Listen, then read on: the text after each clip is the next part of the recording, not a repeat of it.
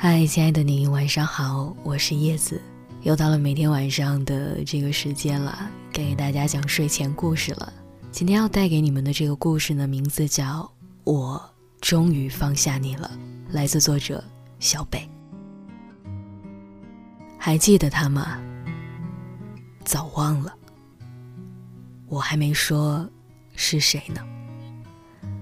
这样一句简短的对白，曾经弄哭了无数个。现在爱情里的男男女女，也包括我现在的编辑小吉。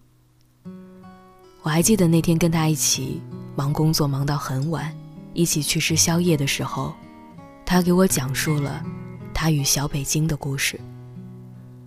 他们相识于两年前的一场饭局，小吉第一眼见到他，心头就好像如千万头猛兽撞击，他知道，他动心了。可惜那时他已经有女朋友了，他喝醉酒了，摇摇晃晃跟女朋友打电话的样子，他一直都记在心里。不知道为什么，就很想认识他，可是他忍住了。没想到两年之后，小吉又在一场饭局上碰到了小北京，他没有什么变化，还是一如既往的幽默。当时他鼓足了勇气加了对方的微信，后来无数次在聊天当中试探着他和女朋友之间的关系，但是没想到他们两个人早就分手了。还记得有一回，小吉约小北京吃宵夜，跟他聊起前任，小北京故作洒脱地耸了耸肩，告诉他早就已经不记得了。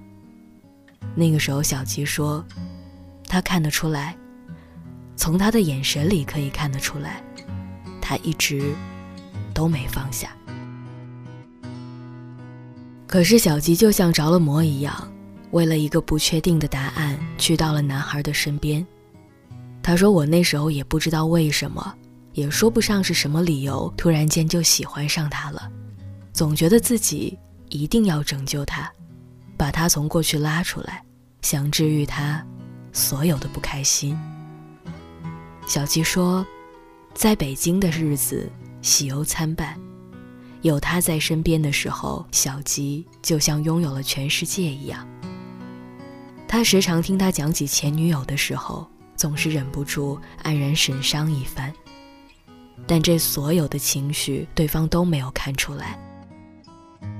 小吉像一个独角戏演员，不断的自说自话，不断的在心里演绎着他。和小北京的故事，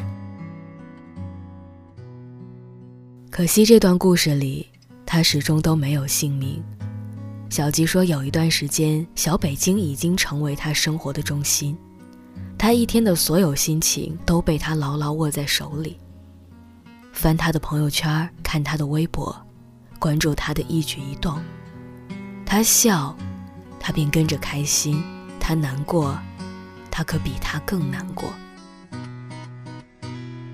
小吉说：“他看到所有好的东西，都想要第一时间给对方买回来。有一次他逛街，看到了一套餐具，他心想，小北京现在一个人住，家里多些生活用品，烟火气也会足一些。可是那个时候他自己却忘了，自己也是一个人孤单的住着，还在心心念念，对方却没有任何的回应。”在爱的人面前，无论自己受多少苦都是值得的。这弱水三千，他只取这一瓢。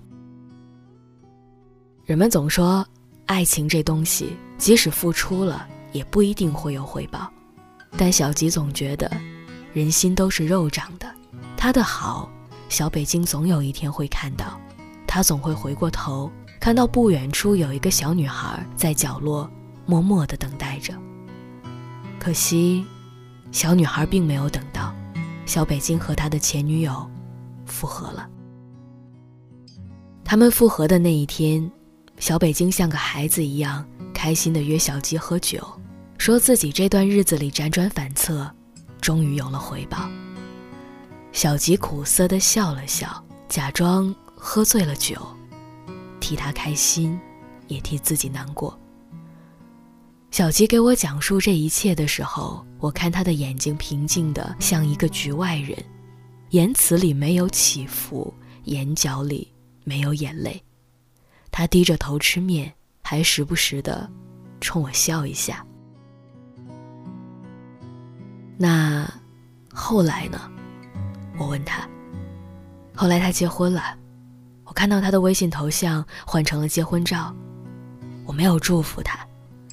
可能我是真的没办法接受，给他幸福的那个人，不是我吧。不过算了，都过去了，我都忘了。忘了？怎么可能呢？小吉给我讲的故事里都是真话，唯独在结尾的时候，撒了一句这样的谎。我想，我们很多人都可能是小吉，偷偷爱过这么一个人。想他的时候不敢说，只能把思念藏在草稿箱里，害怕他知道，又怕他不知道。终于等到后来，他牵起了别人的手，你连想念的资格都没有了。你只能让时间慢慢冲淡这份想念，然后慢慢忘记你曾对他的所有的好，只记住你在这段遗憾里所得到的成长，还有所有。现在的你，依旧具备爱的能力。等你遇到下一段爱情，你还是会奋不顾身。上一段遗憾带给你的，终究会过去。小吉说：“其实我早就放下了，我现在可以笑着祝福他，然后把他作为我最珍贵的秘密埋在心里。我还是会大步的向前走，继续去寻找真正爱我的那个人。”每个人的裂痕，最后都会变成故事的花纹。所以，希望你也一样。年少时的爱情总会欢天喜地的，以为会和眼前人过一辈子。当走过千山万水之后，才幡然醒悟，原来十七岁那年吻过的脸，不一定可以到永远。但是那又怎样呢？你还是学会了给予爱，学会了怎样去爱一个人，也还是学会了在爱里可以接受失望，还是一点一点的变成了你想要的模样。